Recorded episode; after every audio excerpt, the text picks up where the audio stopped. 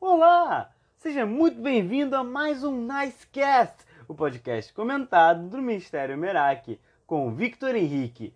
Temos lido o livro de Romanos, vimos os três primeiros, primeiros capítulos até agora, nos três primeiros episódios, e agora iremos adentrar no capítulo 4.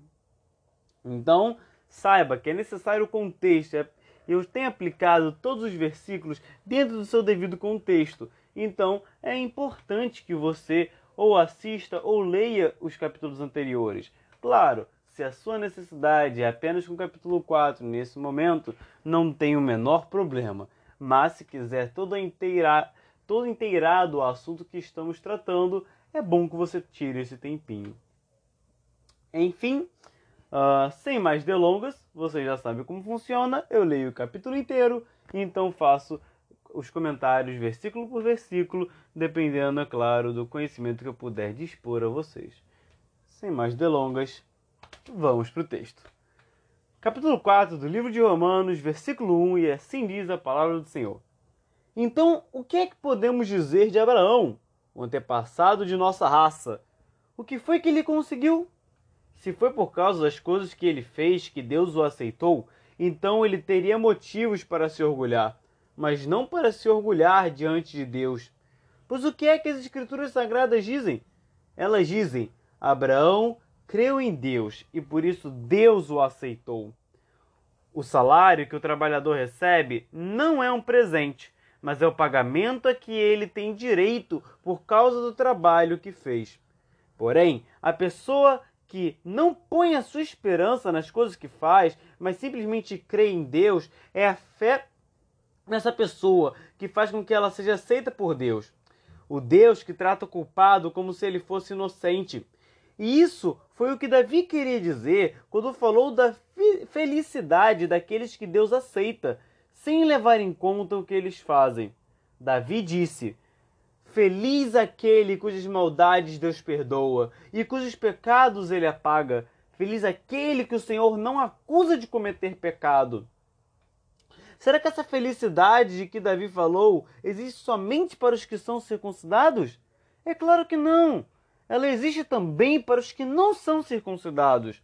Pois já citamos as Escrituras Sagradas que dizem: Abraão creu em Deus e por isso Deus o aceitou. Quando foi que isso aconteceu? Foi antes ou depois de Abraão ser circuncidado? Foi antes e não depois. Ele foi circuncidado mais tarde e a sua circuncisão foi um sinal para provar que Deus aceitou Abraão porque ele tinha fé. E isso aconteceu quando ele ainda não havia sido circuncidado. Assim, Abraão é o pai espiritual de todos que creem em Deus e são aceitos por ele, mesmo que não sejam circuncidados. Ele é também o pai dos que, dos que são circuncidados não apenas porque são circuncidados, mas porque vivem a mesma vida de fé que Abraão, o nosso pai, viveu antes de ter sido circuncidado. Deus prometeu a Abraão e aos seus descendentes que o mundo ia pertencer a eles. Essa promessa foi feita não porque Abraão tinha obedecido à lei, mas porque ele havia crido em Deus e havia sido aceito por ele. Pois, se aqueles que obedecem à lei vão receber o que Deus prometeu, então a fé é inútil e a promessa de Deus não tem valor, pois a lei traz o castigo de Deus. Mas onde não existe lei, também não existe desobediência à lei. Portanto, a promessa de Deus depende da fé, a fim de que a promessa seja garantida como presente de Deus a todos os descendentes de Abraão. Ela não é somente para os que obedecem à lei, mas também para os que creem em Deus, como Abraão creu, pois ele é o pai espiritual de todos nós. Como dizem as Escrituras Sagradas, eu fiz de você o pai de muitas nações. Assim, a promessa depende de Deus e quem Abraão, em quem Abraão creu, o Deus que ressuscita os mortos e faz com que exista o que não existia. Abraão teve fé e esperança mesmo quando não havia motivo para ter esperança. E por isso ele se tornou o pai de muitas nações. Como diz as Escrituras, os seus descendentes serão muitos. Abraão tinha quase 100 anos, mas mesmo quando ele pensou a respeito do seu corpo, que já estava como morto, ou quando lembrou que Sara não podia ter filhos, a sua fé não enfraqueceu. Abraão não perdeu a fé, nem duvidou da promessa de Deus. A sua fé o encheu de poder, e ele louvou a Deus porque tinha toda a certeza de que Deus podia fazer o que havia prometido. Por isso, Abraão, por meio da fé, foi aceito por Deus. As palavras foi aceito não falam somente dele, falam também de nós que seremos aceitos, nós os que cremos em Deus, o qual ressuscitou Jesus, o nosso Senhor. Jesus foi entregue para morrer por causa dos nossos pecados e foi ressuscitado a fim de que nós fôssemos aceitos por Deus. Amém. Esse foi o capítulo, essa foi a leitura e agora partiremos para os comentários. Bom, certamente uh, você que esteve acompanhando até aqui, você que entende do que está, de como Paulo tem tratado a carta de Romanos, sabe que ele está muito diretamente nesse momento, até certo ponto, dialogando com os cristãos judeus de Roma. Ele passará longos capítulos falando sobre isso, como nós já tratamos lá no comecinho.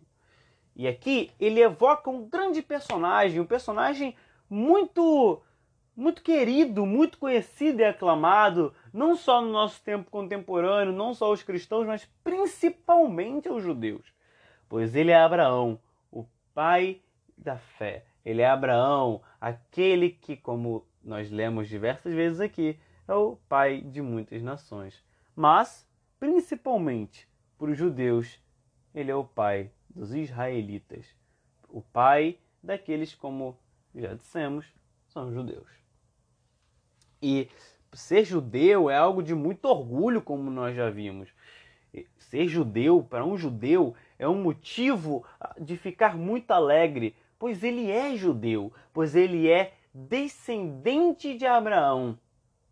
Mas, do mesmo modo que João Batista, ao olhar para os fariseus e saduceus, em Mateus 4, no versículo 8, ele vai apontar para os fariseus e dizer: Não venham com essa de que vocês são descendentes de Abraão, pois se Deus quiser, ele pode tornar até esta pedra como descendente de Abraão.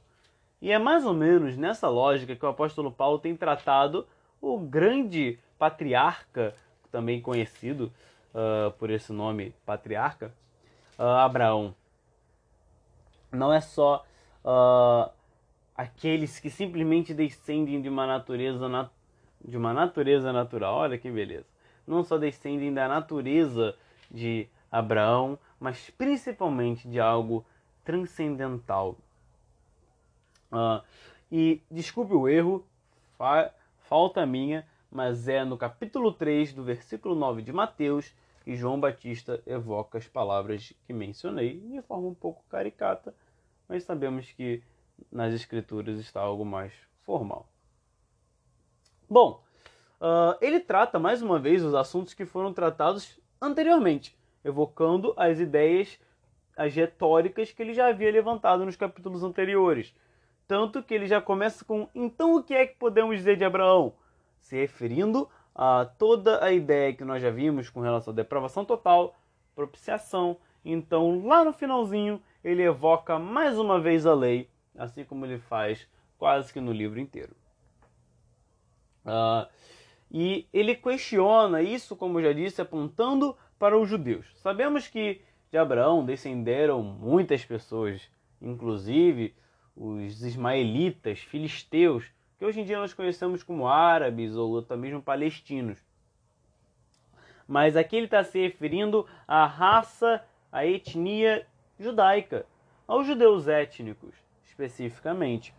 Então, quando ele falar da nossa raça, não, não espere que ele esteja se referindo a você, pois muito provavelmente você, assim como eu, é um gentio brasileiro, descendente de brasileiros e não de judeus. Se você for nesse caso, então seja muito bem-vindo, senhor judeu. Aqui Paulo está falando contigo. Uh, então, o que é que posso dizer de Abraão? um antepassado de nossa raça. O que foi que ele conseguiu?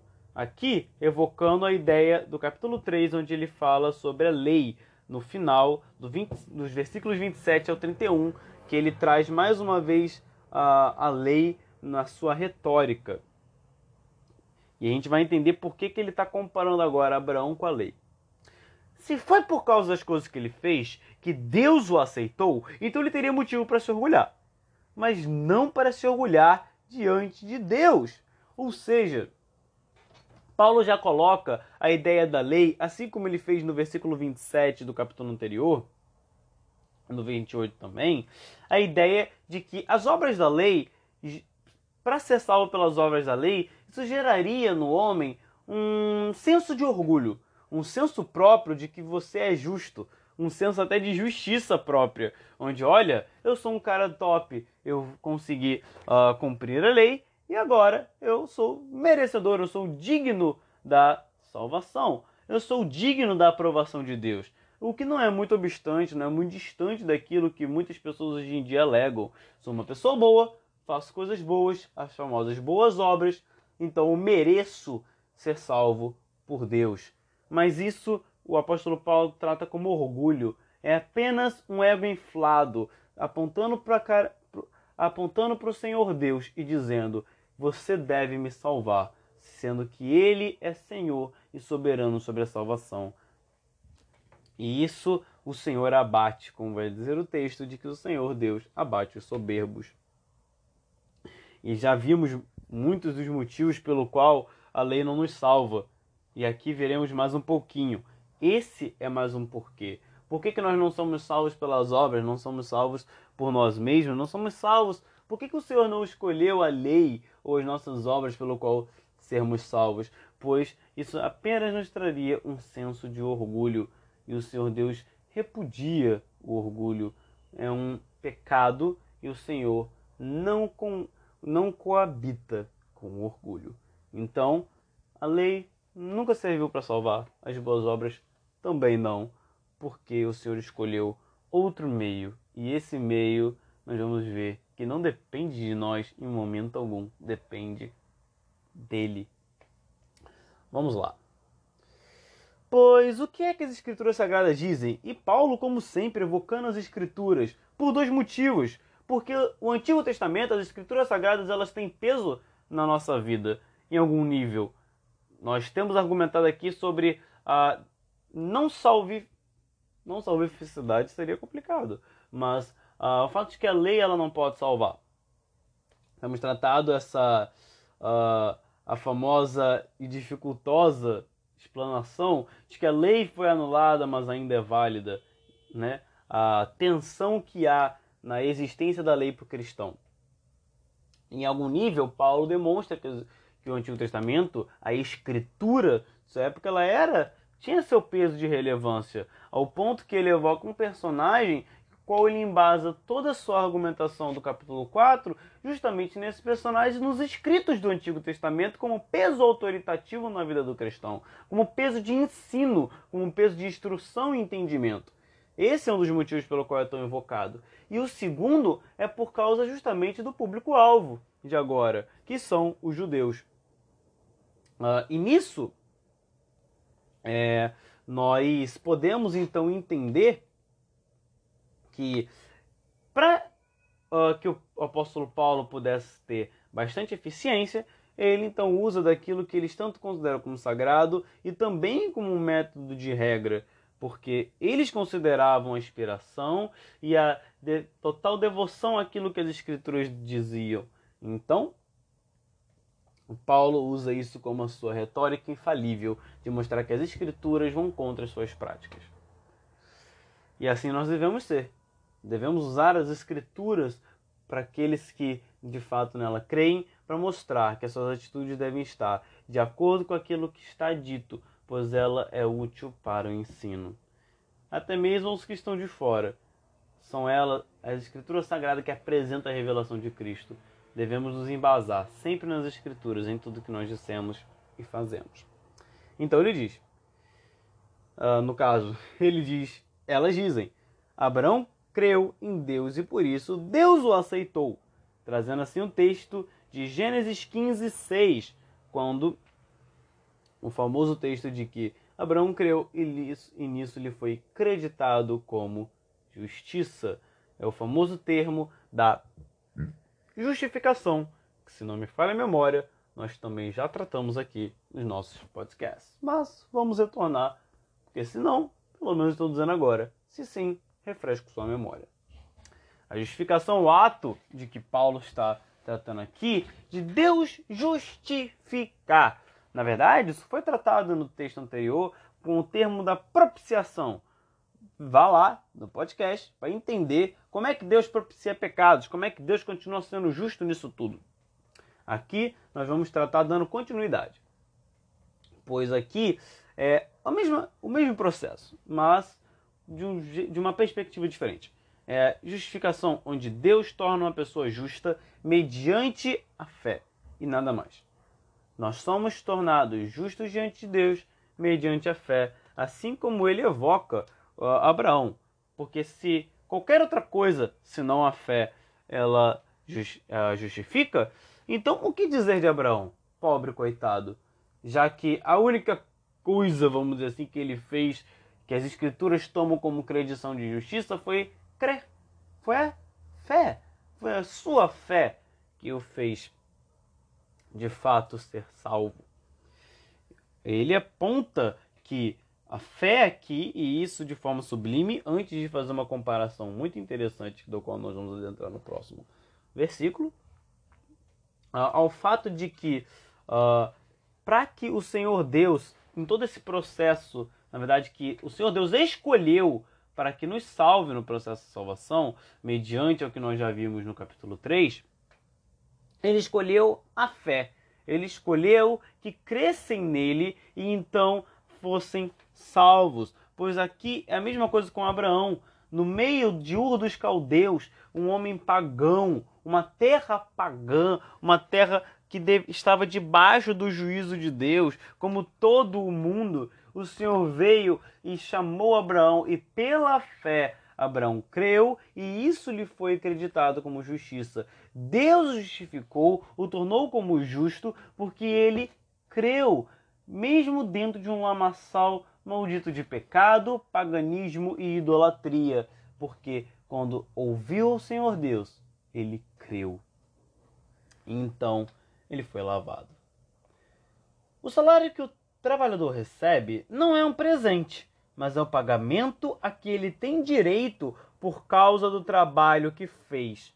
Porém, a pessoa que não põe a sua esperança nas coisas que faz, mas simplesmente crê em Deus, é a fé dessa pessoa que faz com que ela seja aceita por Deus.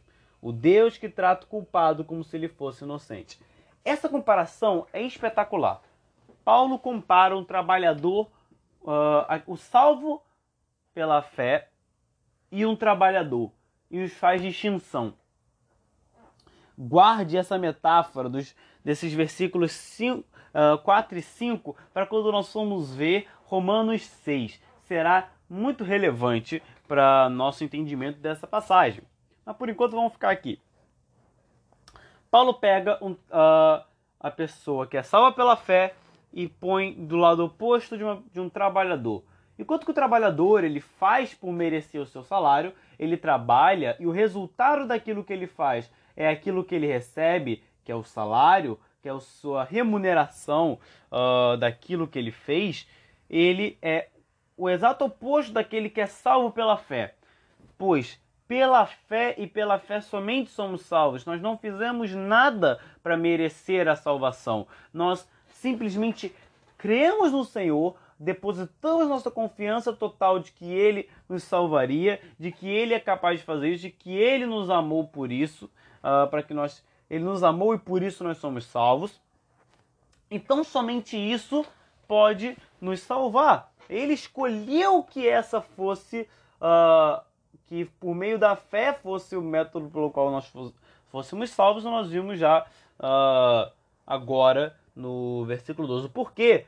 Porque isso não gera orgulho, porque não vem de nós. Nós não fizemos nada por merecer para sermos salvos. As pessoas têm uma caricatura engraçada uh, dos cristãos por acharem que nós uh, nos colocamos no pedestal alto, onde por merecer, onde somos bons, onde somos, melhores pelos uh, do que os outros porque somos salvos, porque olha só, somos caras legais e por isso somos salvos. Isso é uma mentira. Isso é uma calúnia que não provém das Escrituras e nenhum verdadeiro cristão é ou pensa assim, pois ele foi salvo mediante a fé, algo que não vem nem de nós, é dom de Deus, que não depende de nós. A, salva, a nossa salvação nunca dependeu de nós. E a sua também não depende de você. Isso não é motivo para entrar em pânico, porque se dependesse de nós, nós nos tornaríamos orgulhosos e o Senhor nos rejeitaria. Porque se dependesse de nós, como vimos no capítulo anterior, nós não iríamos nunca querer. Se fosse condicionado à nossa vontade, às nossas obras, ao nosso fazer por merecer, nós nunca o faríamos, pois rejeitamos e odiamos a Deus.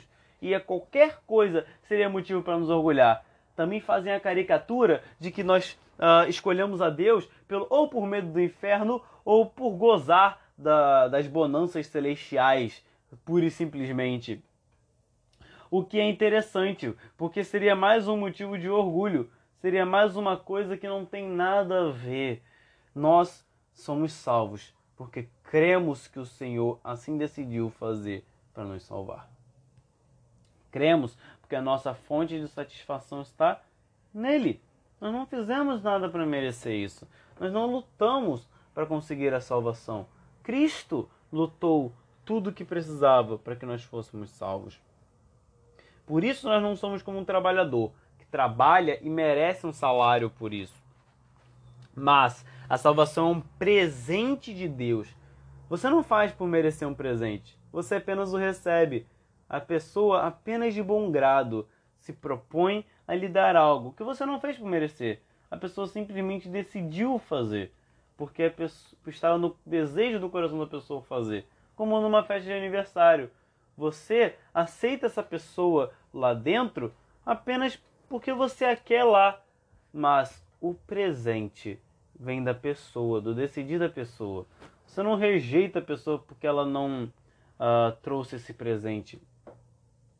Você apenas recebe. E você fica de bom grado com isso. Certo? Tchê, tchê. Algumas ilustrações eu posso ficar meio doido, porque elas vêm na hora. Então, se quiser me refutar com as minhas ilustrações, você me avisa. Né? Se as minhas ilustrações ficarem ruins, vocês têm todo o, uh, o cuidado de poder mandar mensagem para nós ou para mim. Então, nós iremos lhe ajudar. Não tente me refutar por causa das minhas ilustrações, ou se eu errei e você está de coração sincero para me ajudar, então me ajude, será maravilhoso. quero crescer também, que eu não consigo simplesmente parar e planejar a ilustração na hora. Eu pretendo sempre prosseguir no texto, então se eu falar alguma besteira, me avise. Mas se você for maldoso bastante para querer tentar me refutar numa ilustração, então prefiro que você fique quieto. Ou você venha também, não me incomode de falar comigo, só apenas para eu rever minha ilustração quiser tentar me refutar em alguma coisa, tente refutar a irrefutável e inerrante escritura, que é nela que eu estou embasando todo o meu argumento. Prosseguindo.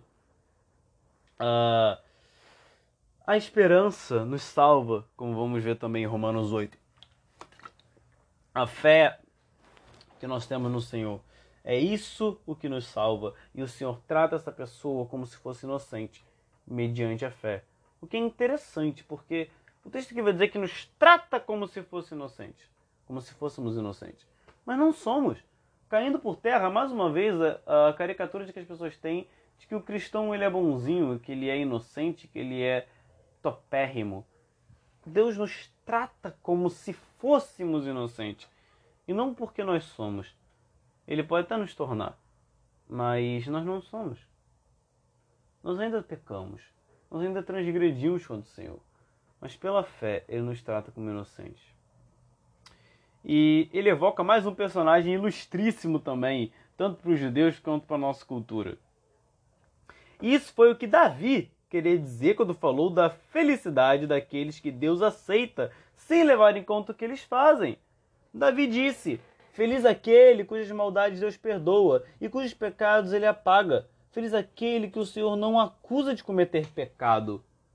E, mais uma vez, invocando a autoridade das Escrituras, numa interpretação messiânica, apontando para Cristo, no, uh, do Salmo 32, 1 a 2, ou melhor, 1 e 2. Em um dos salmos da queda de Davi, uh, mediante o pecado de Batseba, com, dele com Batseba. Davi, nesse momento de angústia, escreve que feliz é a pessoa que Deus não acredita pecado, que apaga esse pecado e que o toma como inocente, que o Senhor Deus perdoa no momento de angústia em que ele caiu em pecado. O Senhor Deus havia lhe acreditado justiça, havia lhe perdoado e havia uh, lhe lavado, mas ele havia caído em pecado. Mais uma vez, isso agora para o imaginário cristão, não só uma caricatura dos de fora, mas dos de dentro. Nós ainda somos pessoas que muitas das vezes fazem coisas más. Nós ainda somos pessoas que pecamos, ainda somos pessoas imperfeitas. Somos pecadores, somos pessoas pecáveis. Não podemos ter a, a ideia errada de que nós somos uh, pessoas sobre-humanas porque somos salvos. Nós devemos ser felizes, não porque nós não temos, porque Deus não tem motivos para se irritar conosco e nos castigar como um pai, mas devemos entender que é pela misericórdia dele que nós devemos ser felizes porque ele apaga mediante somente a fé. Nós nunca fizemos por merecer a salvação. Então, não é por nossos deméritos que de algum modo vamos, sei lá, até mesmo perder a nossa salvação ou simplesmente pensar que agora ou somos afastados da salvação de Deus. Podemos estar afastados da presença de Deus, pois ele não compactua com o pecado, mas ele nos perdoa. Mas ele nos perdoa. Nós não somos inocentes ainda. Seremos um dia completamente lavados e remidos. Por enquanto somos salvos, justificados, acreditados como justiça, mas não temos que nos colocar acima dos outros. Nós ainda somos maus. Ainda somos maus. E Paulo diz que a Davi já apontava para aqueles que seriam salvos, dizendo que feliz aquele cujas maldades Deus perdoa e cujos pecados ele apaga. Feliz aquele que o Senhor não acusa de cometer pecado. Esse é todo aquele cristão que vacilou, que caiu, que não fez por merecer como de costume. Nós devemos nos felicitar, porque Deus nos perdoou. É duro, pecamos, e muitas vezes nós vamos nos sentir mal por isso. É normal. O pecado não traz nenhuma felicidade verdadeira. Os que estão no mundo se, se dizem felizes porque eles são cegos. Eles estão entorpecidos pelo pecado estão embebecidos, cegados, completamente enlouquecidos. Por isso acho que o pecado é maravilhoso. Por isso dificilmente você vai ver uma pessoa de fora se dizendo não gostar do pecado, muitas vezes até sentindo o prazer que o pecado traz, mas é porque são loucos, são tolos imersos na imundícia. Então não ache estranho quando eles dizem sair da igreja por... e agora estou mais feliz são cegos, são carnais. Eles são mais felizes fora porque, pois são da carne. E quando se adentram no mundo da carne, é óbvio que vão se sentir mais felizes. Mas a condenação de Deus não saiu deles ainda. Eles ainda serão completamente destruídos pelo Senhor. Você não precisa uh, se assustar. Apenas compadeça-se deles. Tenha misericórdia no seu coração para orar por essas almas enlouquecidas, para pregar o evangelho a essas pessoas para que um dia elas sejam salvas e tudo isso que elas chamam de felicidade, elas comecem a repudiar, pois tudo isso é pecaminoso.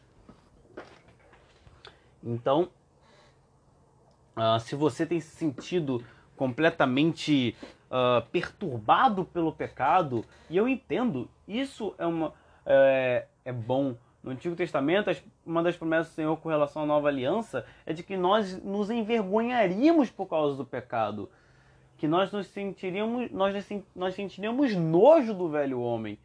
Isso é ótimo. Mas entenda, se você é uma pessoa que foi salva por Deus, justificada por Cristo, você é uma pessoa feliz. Você é um bem-aventurado, você é um abençoado. Por quê? Porque Deus perdoou os seus pecados. Porque Deus apagou os seus pecados na cruz. O Senhor não lhe acusa de cometer pecados. Então, tenha esse nojo, essa vergonha, mas não fique totalmente. Uh, não fique uh, desesperado, não tenha desesperança, pois o Senhor ele prometeu perdão de pecados a todo aquele que deposita total fé e confiança nele para salvar. Então você pode descansar em Deus e entender que ele te purifica e te perdoa. E isso é um privilégio sim a você, que nenhum outro vai ter.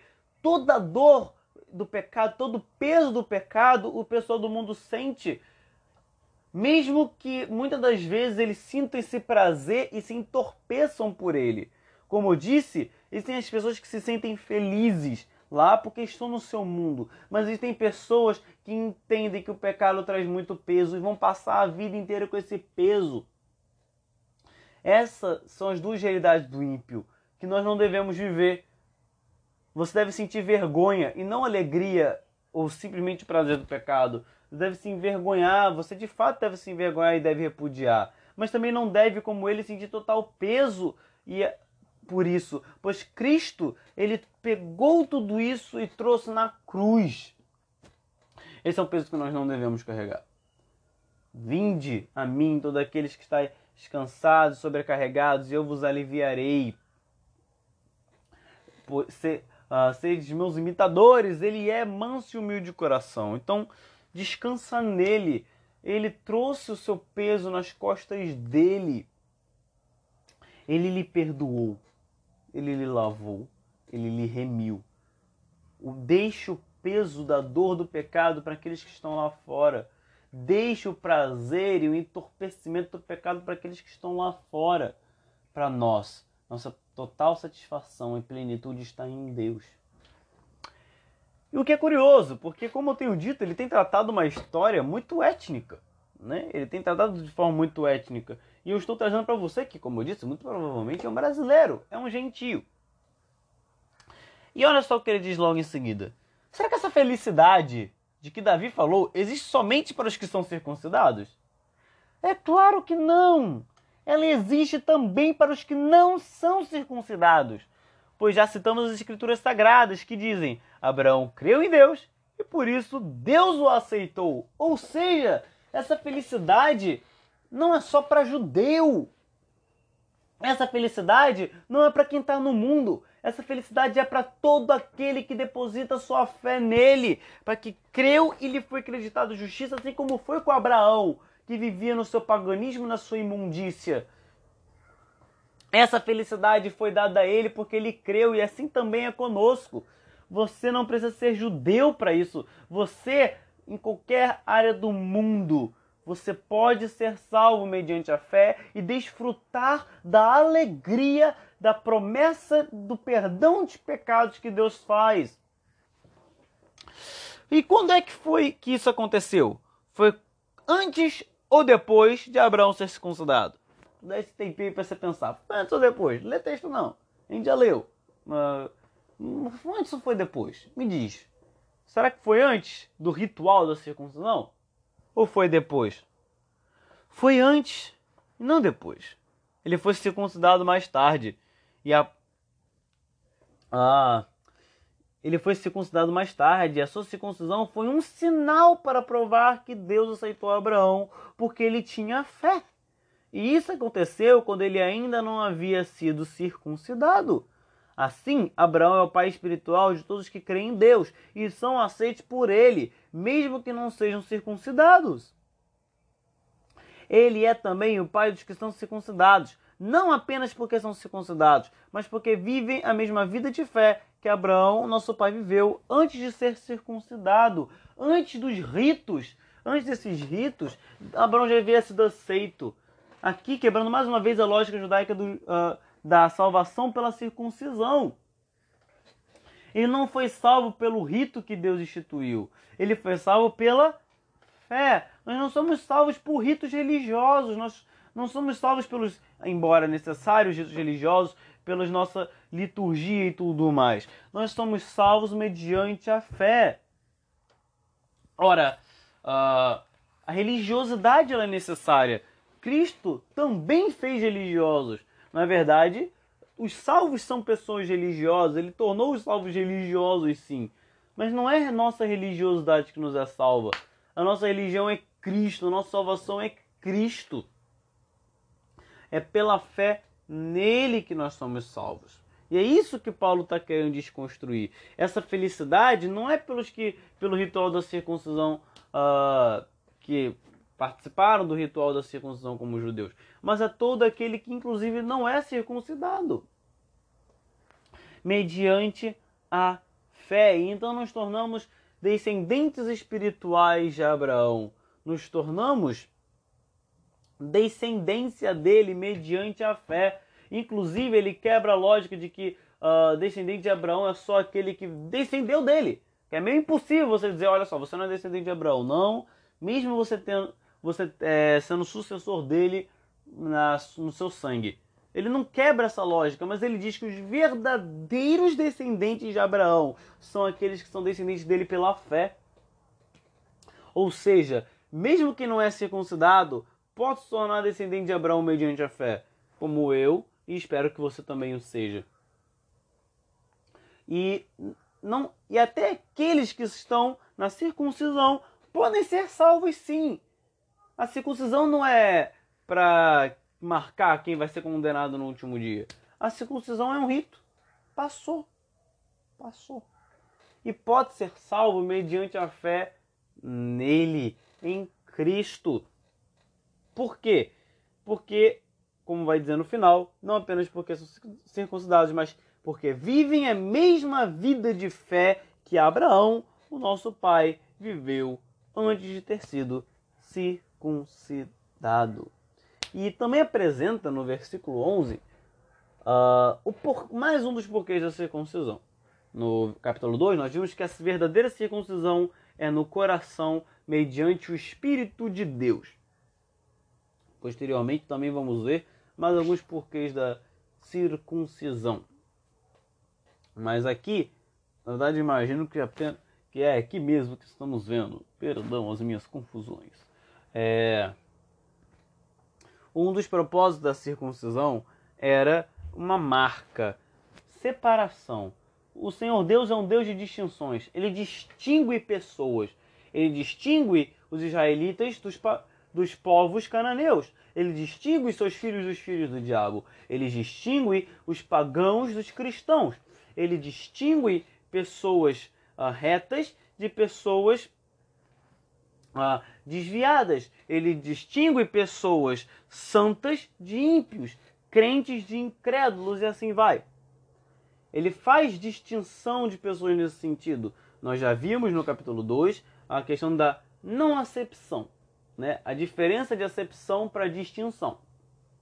E aqui mais uma vez nós vemos o Senhor Deus fazendo distinção. A circuncisão era para distinguir aqueles que tinham dos que não tinham, ao passo que aqueles que não se circuncidassem deveriam ser retirados do povo de Deus do Antigo Testamento. A circuncisão era necessária, era para ser feita. E aqui ele vai dizer para que servia a circuncisão.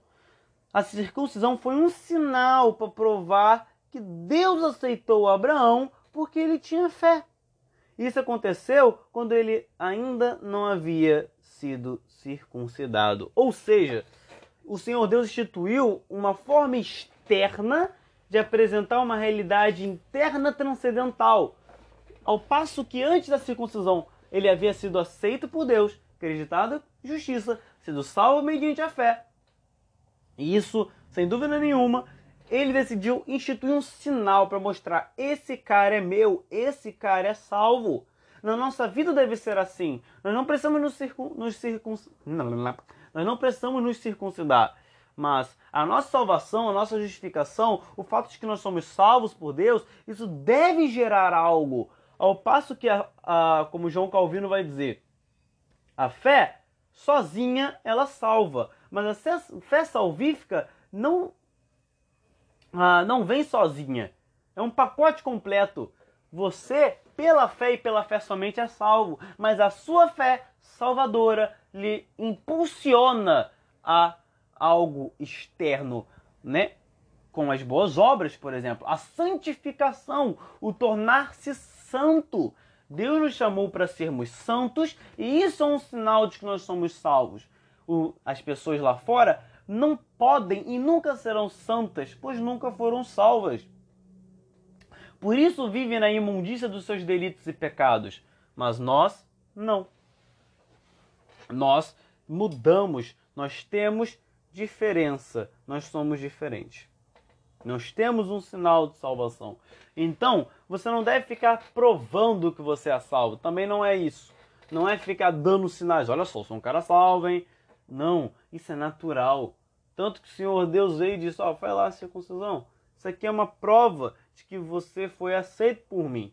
E nós temos as nossas provas naturais de que fomos aceitos por Deus. Agora adiante, no versículo 13. Deus prometeu a Abraão e aos seus descendentes que o mundo ia pertencer a eles. Essa promessa foi feita não porque Abraão tinha obedecido à lei, mas porque ele havia crido em Deus e havia sido aceito por ele. A promessa de que o mundo seria dos descendentes de Abraão não foi mediante a lei, não foi mediante a circuncisão,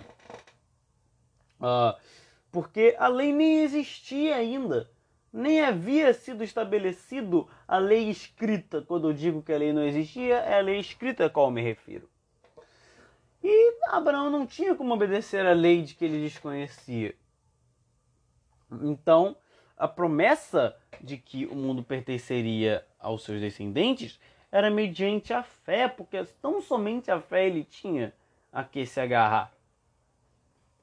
E aqui, quando fala de que o mundo seria de seus descendentes, é principalmente referindo-se, claro, uh, vamos entender as coisas.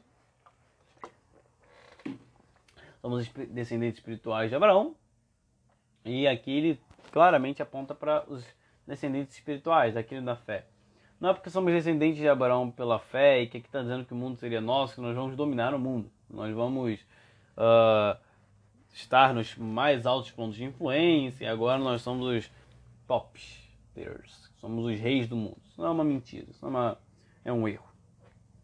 Nós vamos ser muito mais vezes rechaçados, expulsos, ignorados, odiados e perseguidos do que amados, aclamados e dominantes.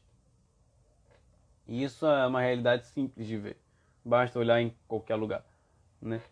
E eu me refiro aos cristãos de fato, não aqueles que quase que correm atrás de perseguição fazendo besteiras, sendo merecedores até, muitas das vezes. Enfim, de, entre aspas, uma perseguição. Uh, quando ele se refere a esse mundo será os seus descendentes, que uh, o mundo pertenceria a eles, ele refere o fato de que Deus é o dono do mundo. Deus e tudo é, é dono de tudo o que no mundo existe. E em algum nível, então, também é nosso. Não é de fato nosso, coisa dele, mas uh, o nosso Senhor é dono desse mundo. É isso que quer dizer. Vai pertencer porque nós vamos nos espalhar pelo mundo.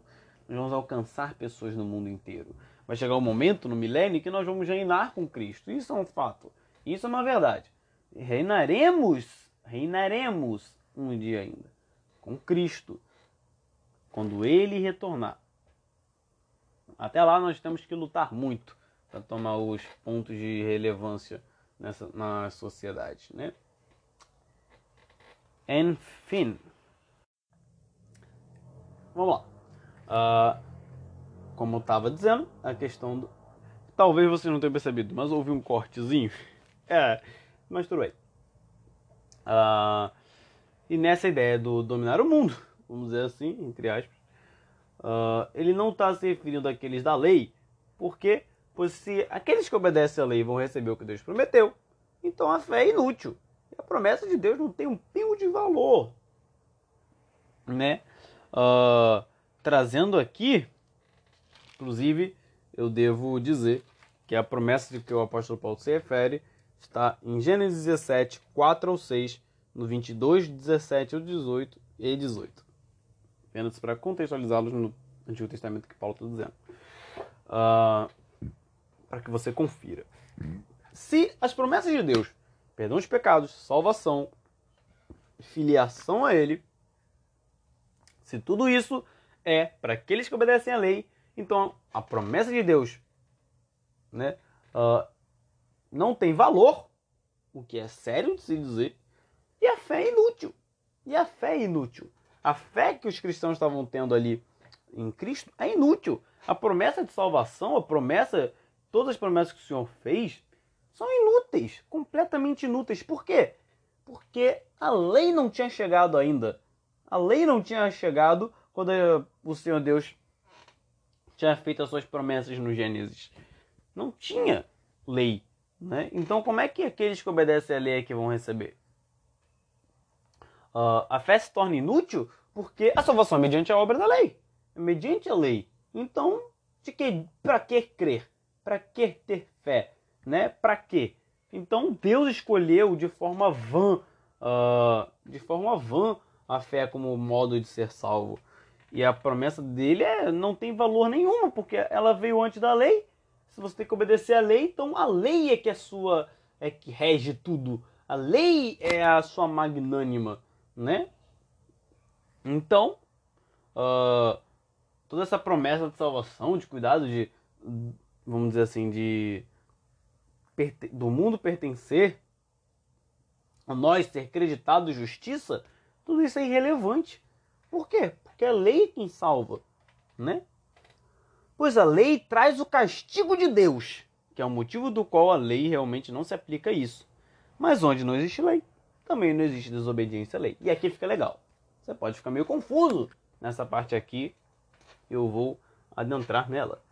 Uh, a lei, mais uma vez, está sendo apresentada com os seus propósitos, significados e uh, para que, que ela serve.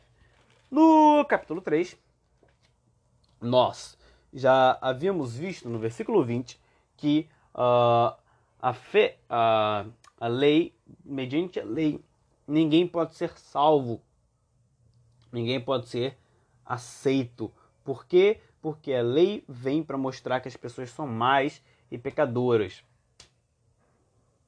E a lei serve para nos colocar debaixo do juízo e da condenação de Deus, e aqui ela vai ser apresentada como aquela que traz o castigo de Deus. Então, a lei vem para quê? Para nos botar debaixo do juízo de Deus. Nós transgredimos e ela mostra que nós somos pecadores. E por sermos pecadores, transgredimos contra essa lei e porque essa lei é para trazer juízo de Deus sobre nós. Então, se nós transgredimos contra essa lei, a lei traz o castigo. É para isso que veio a lei. Muitas vezes já me foi perguntado isso, para quem então que serve a lei, se ela não é e também muitas pessoas perguntam, né, para que então serve a lei? Se ninguém podia cumpri-la. Simples, para que não fosse cumprida. A lei não veio para ser cumprida. A lei veio para trazer juízo de Deus sobre a humanidade. Aí eu te pergunto, aí você pode ficar confuso, porque no mesmo versículo vai dizer: "Mas onde não existe lei, também não existe desobediência à lei". Ora as bolas. Então, o que, que houve? Então, antes da lei, como é que era? Como assim? Não faz sentido. Se é a lei que traz o castigo, juízo e condenação de Deus, antes da lei, então tá todo mundo safe. Volta para o capítulo 2. A gente também fala disso. Já foi dito sobre isso. Eu vou explanar um pouco mais agora. Uh, é muito simples. É uma relação de mutualismo. Ambos dependem um do outro. O transgressor depende de uma lei para ser uh, corrigido e a lei depende do transgressor para ser transgredida. Ao passo que a humanidade, como nós já vimos, é maquiavélica, é terrível, é maldita e nojenta, segundo o capítulo 3, odeia Deus e não quer saber dele. Isso sem, uh, com ou sem lei. Então a lei vem para mostrar essa realidade no nosso coração, essa realidade no nosso, em nós, e para nos castigar mediante isso tudo. Uh, e antes da lei, ou seja, nós já éramos merecedores de juízo e condenação de Deus muito antes da lei, porque nós tínhamos aquele quadro assustador, nós já vimos. Agora, uh, sem transgressores da lei, uma lei se torna fútil. Você não precisa uh, dessa lei, porque não tem a quem colocar nas rédeas. Né? A lei precisava de um transgressor para transgredi-la. Se todos fôssemos santos, a lei escrita seria desnecessária. Então, como é que funciona? Uh, haviam pecadores, esses peca... Uh, precisavam ser juizados, vamos colocar assim, uh, julgados. Vem a lei para nos julgar e infelizmente somos encontrados todos merecedores do juízo de Deus, pois todos pecaram e carecem da glória de Deus. Então estamos ferrados.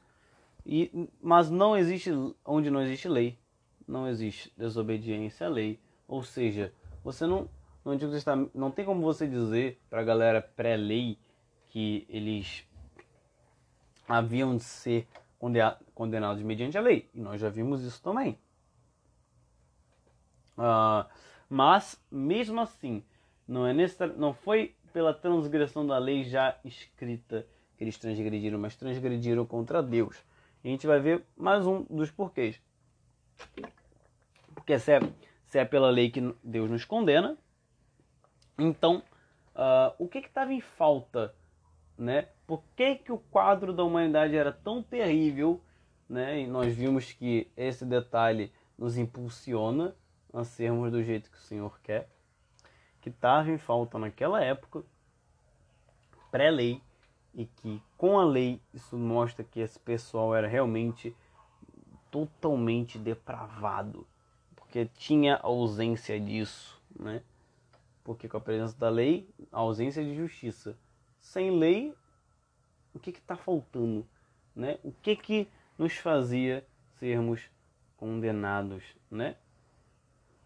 Porque, pensa comigo, qual é a semelhança de nós com Abraão e a diferença que o faz?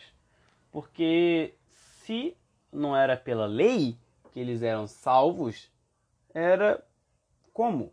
Como é que no Antigo Testamento as pessoas eram salvas? Isso é uma explicação que, que Augusto Nicodemos Lopes faz bastante. É muito simples. E aqui é que entra ah, o detalhe que faltava para a galera pré-lei. A semelhança entre nós e Abraão é de que somos salvos e creditados justiça em nós pela fé em Cristo. Desde sempre a salvação sempre foi mediante Cristo. Não era por sacrifícios, não era pela lei, não era pela, nunca foi pelas boas obras, sempre foi pela fé em Cristo, desde o Antigo Testamento, desde épocas em que não havia lei para ser seguida. E aí você e aí você pode perguntar: "Uou, mas que doideira". Pois é. Mas como é que funciona isso? Simples. Abraão depositou sua fé no Cristo, no Mess... ou melhor, no Messias que viria no futuro. Ele acreditou sua fé e esperança no Cristo que viria, no Cordeiro que viria. Nós uh, depositamos nossa fé no Cristo que veio, que já veio, que já fez. Essa é a diferença. Aí você me pergunta, né? Uh, Uou, na verdade não. Perdão, minha memória é ruim. Agora eu perdi a pergunta. Olha só que legal. É por isso que é ruim fazer pergunta para si mesmo. Eu, eu, gosto de deixar os podcasts assim impessoais, né? Eu começar até dialogar com vocês. Né? Eu sou meio doido, gente. Então não tem como ser um 100, 200% sério. Na verdade deveria, né? Mas como é, é bem informal e como eu já tô com 53 minutos aqui de, de, de áudio, eu prefiro não ter que apagar tudo, nem ter que. Eu poderia cortar, mas tudo bem. Agora já foi, agora já tivemos esse caloroso diálogo, né? Enfim, pela ausência da fé, eles tinham sido condenados e pela ausência de obediência à lei, como todo ser humano, também havíamos de ser condenados. E nenhum ser humano nem tinha fé nem obediência à lei. E agora, José, o que, que a gente faz? o ser humano não tem fé, o ser humano não, não é obediente à lei, o que, que nós faz da nossa vida? Que, que nós faz? Estamos debaixo da condenação de Deus, debaixo do castigo de Deus, debaixo do juízo de Deus, dos nossos delitos e dos nossos pecados. Como que nós podemos proceder? E a resposta ela está nos próximos versículos, do 16, ou melhor, no próprio 16. Bom, e o que, que diz então o versículo 16? Portanto, a promessa de Deus depende da fé, a fim de que a promessa seja garantida como presente de Deus a todos os descendentes de Abraão. Ela não é somente para os que obedecem à lei, mas também para os que creem em Deus, como Abraão creu, pois ele é o Pai espiritual de todos nós. Ou seja, é por causa da ausência da fé. A fé depende de Deus. Uh, no caso, a promessa de Deus depende da fé, a fim de que a promessa seja garantida como presente de Deus. Ou seja, tem uma relação aqui. Por que, que então a promessa de Deus depende da fé? Para que a salvação seja uh, mediante dom de Deus, presente de Deus uh, para que a promessa seja garantida como presente de Deus. Então, tudo isso provém do Senhor Deus, a fé, a promessa, a salvação provém dele, pois uh, e a todos os descendentes de Abraão isso lhe será garantido, pois ele é o Pai espiritual de todos nós. Uh, não é só para os que obedecem, porque mesmo aqueles que ainda são judeus aqui nessa no modo como ele tem apresentado, os judeus aqueles que obedecem à lei, entre aspas, uh, mas também aos que creem, ou seja, se esses que dizem ser obedientes à lei creem, depositam tão somente sua fé em Cristo Jesus, e não naquilo que ele faz, uh, fazendo como diz aqui no versículo 5, 5 seria uma pessoa que não põe a sua esperança nas coisas que faz, mas simplesmente crê em Deus, então é essa, é essa fé que vai nos salvar, pois o Senhor o decidiu assim. Ah, ela não é só. Vamos lá. E é isso que a gente pode ver com relação à promessa da salvação de Deus. Como dizem as Escrituras Sagradas, eu fiz de você o pai de muitas nações. Assim, a promessa depende de Deus, em quem Abraão creu, o Deus que ressuscita os mortos e faz com que exista o que não exista. Aqui, uh, apontando mais uma vez para o texto de Gênesis 17, 5, o texto que o apóstolo Paulo aqui evoca. Como assim, pai de muitas nações? Do ventre de, de Sara, eu ia falar de Maria, uh, do ventre de Sara sairia o Brasil, sairia uh, não sei, Edom, não estou ouvindo, Itália. Não, não é disso que está dizendo. É porque, por causa da fé, pessoas de muitas nações seriam descendentes dele. Ele seria pai de pessoas de diversos povos. Mas depende de Deus, que uh, do qual Abraão creu. Depende dele e não da sua etnia, das suas boas obras, de quem você é. Depende dele, mediante a fé, como foi com Abraão. É esse o mistério, como farei de você, pai de muitas nações. Ah, o Deus que ressuscita os mortos e faz com que exista o que não existia. De glória a Deus por depender dele a nossa salvação, a promessa e tudo o mais que ele tem a nos, a, a nos proporcionar, porque ele tem todo o poder para ressuscitar os mortos, ele pode fazer com que isso que não existia Depende do poder da palavra dele. Você não pode gerar nada, determinar nada, fazer rolar nada, nem fazer profecia sair de si. Depende dele tudo é dele e por meio dele e para ele, pois ele tem o poder para ressuscitar os mortos, como foi prometido em Cristo, de que aqueles que o Pai o desse, ele o ressuscitaria no último dia, em João 6, e é aquele que faz com que exista o que não existia, como nós vemos no começo do Gênesis. Quando ele diz: haja luz e houve luz, haja terra e houve uh, sequidão, haja uh, o firmamento separado, e veio a se separar, e tudo que ele disse para haver, houve, mediante a palavra dele. Abraão teve fé e esperança, mesmo quando não havia motivo para ter esperança. E por isso ele se tornou o pai de muitas nações, como nós já vimos, pessoas de diversas nações.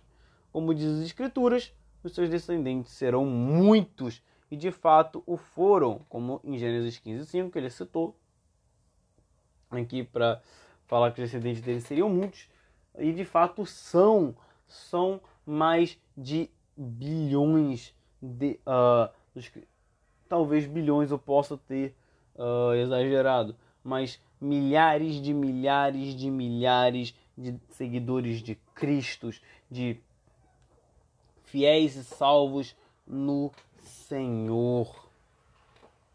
No Senhor. E ele teve fé e esperança mesmo quando não havia tido motivos para isso.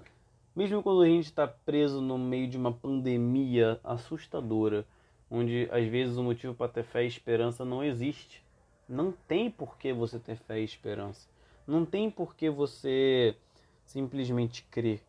Mas quando Abraão não tinha motivos para isso, né, como vai dizer no versículo 19, que tinha 100 anos, ele quando pensou no seu corpo que estava como morto e na sua esposa que não podia ter filhos, sua fé não enfraqueceu. Ele teve fé, ele teve esperança, mesmo quando não tinha. Aqui nós vemos três características no versículo seguinte uh, que deveria pôr Abraão numa situação de não vai dar certo, não vai rolar, Deus não vai fazer, isso é impossível. Que de fato era impossível. Ele tinha quase 100 anos, ele já estava velho, o corpo dele estava como morto.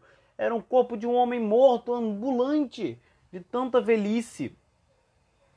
E a sua esposa, Sara, não podia ter filhos, ela era infértil, não tinha como, nem tinha como ter filhos.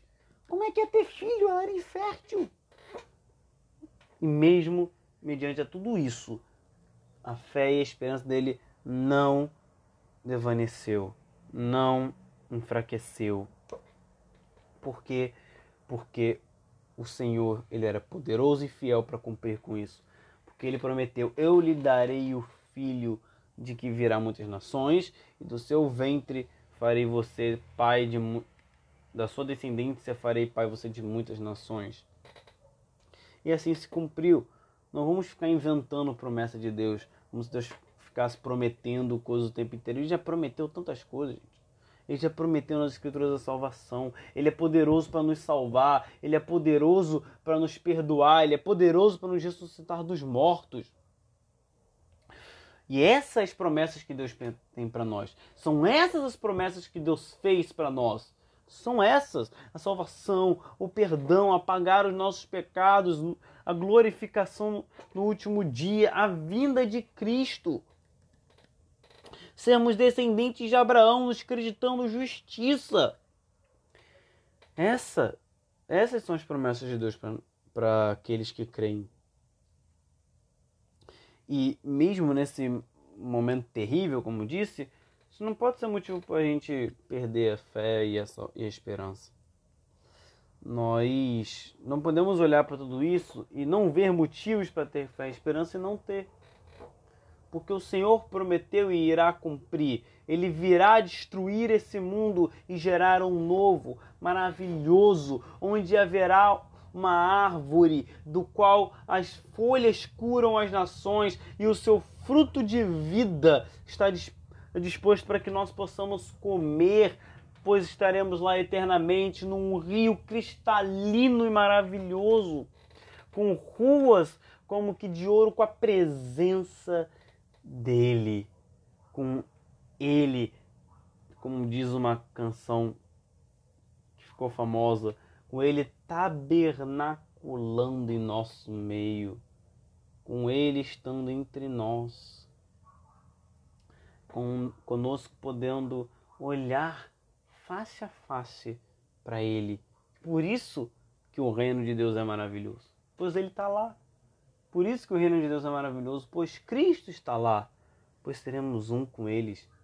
E isso, sim, é real motivação para que nós desejemos a salvação, estar com Ele nas promessas que Ele fez. Abraão não perdeu a fé, nem duvidou da promessa de Deus.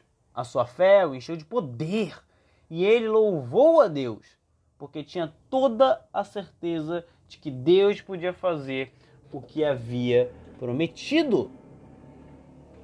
O Senhor, uh, o Senhor havia prometido. E isso o encheu de poder, o encheu de esperança e o encheu de fé. Ele sabia que Deus podia realizar aquilo que ele prometeu. Ele sabia que Deus iria cumprir, porque ele era fiel para isso, ele confiou poderosamente nisso. Mesmo que Hebreus diga que muitos deles nas suas promessas não viram as promessas, nem sequer uh, eles morreram antes de receber a promessa, mas eles confiaram e o Senhor cumpriu. Hoje se realiza em Cristo essas promessas. Ele não duvidou por causa da fé, ou seja, a nossa fé, ela não nos gera dúvida. Pode não virar incredulidade, mas uh, a nossa fé, ela não gera incredulidade, não gera dúvida. Muitas vezes a gente pode até duvidar numa, numa baixa de fé. Nós não viramos incrédulos, né? Mas ainda assim, nós não temos motivos para duvidar. O Senhor é maravilhoso, Ele é fiel para cumprir. Não temos do que duvidar. Mas se um dia você passar por um momento de crise de fé, não, isso acontece com todos nós. O dia que você passar, se lembre de que ele é fiel. Lembre-se de Abraão. Lembre-se dos heróis da fé. Lembre-se de que é o Senhor quem concede e promete tudo o que ele nos proporciona. Então você será enchido de poder para crer e ter esperança. Um poder para que você não desfaleça. Que nós no capítulo seguinte veremos qual é o nome desse poder. Qual é o nome desse poder. Ah, e por isso Abraão, por meio da fé, foi aceito por Deus as palavras foi aceito não falam somente dele, falou também de nós que seremos aceitos, nós os que cremos em Deus, o qual ressuscitou Jesus, o nosso Senhor. Jesus foi entregue para morrer por causa dos nossos pecados e foi ressuscitado a fim de que nós fôssemos aceitos por Deus.